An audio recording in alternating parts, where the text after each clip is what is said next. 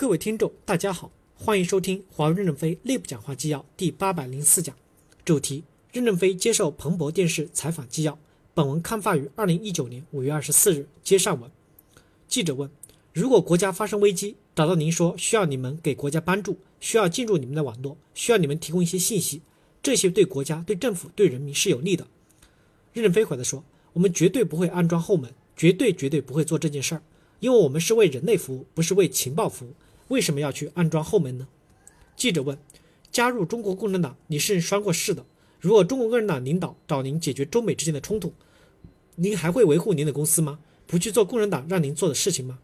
任正非回答说：“共产党的誓词是忠于人民，没有宣誓把美国作为敌人，誓词里没有这句话。”记者问：“你们在实际操作中会用什么样的步骤拒绝国家的请求？”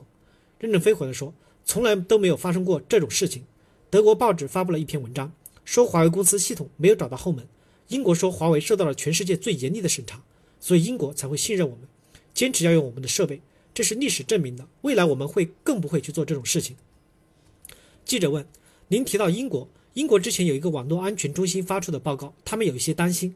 之前提出关于网络安全的问题，华为并没有很好的解决，可能还是有一些风险的。”任正非回来说：“报告是很善意的批评我们的。”华为也不是完美无缺的，发现问题就去改进。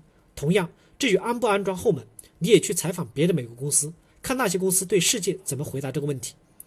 记者问：“您如何描述您跟中国政府之间的关系？”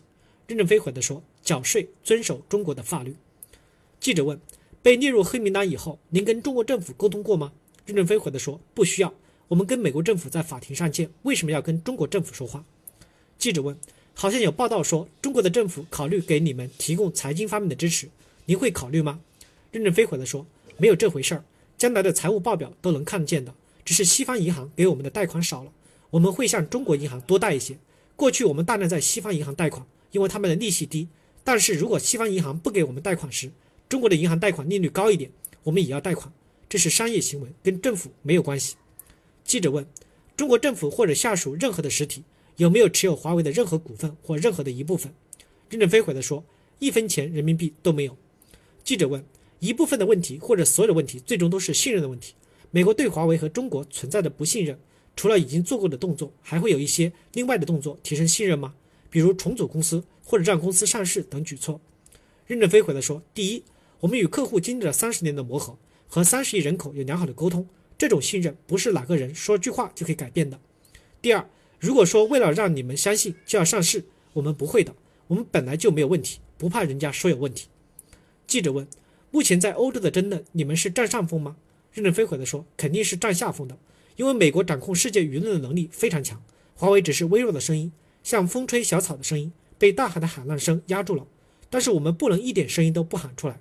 我们过去相信沉默不是懦弱，忍耐不是麻木，我们总忍让，人家还是不放过我们。所以我们就自己呐喊一点声音，呐喊有多少人能听得见？没有多少，因为美国的舆论掌控上还是非常厉害的。记者问：“你们的业务很成功，当然就说明了你们在客户层面已经建立了很多的信任关系。但我说的是政府侧，作为华为公司的 CEO 和创始人，您是否认为自己本可以做些什么来建立信任和提升信任？”任正非回答说：“其实绝大多数的政府还是很信任华为的。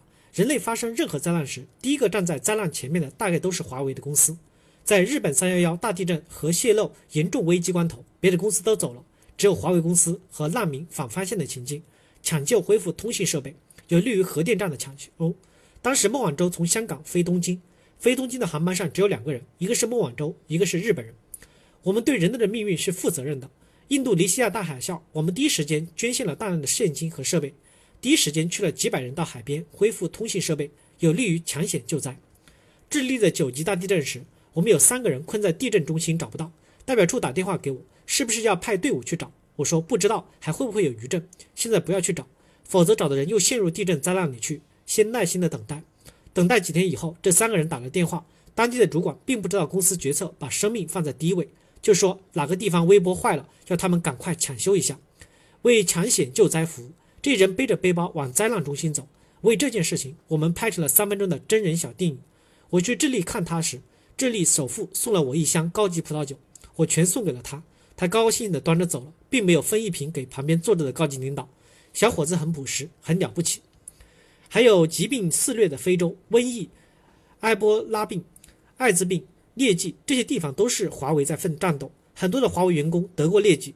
华为用美国的军队的名言“上过战场、开过枪、受过伤”来提拔干部，没有在艰苦地区工作过是不能升为高级干部的。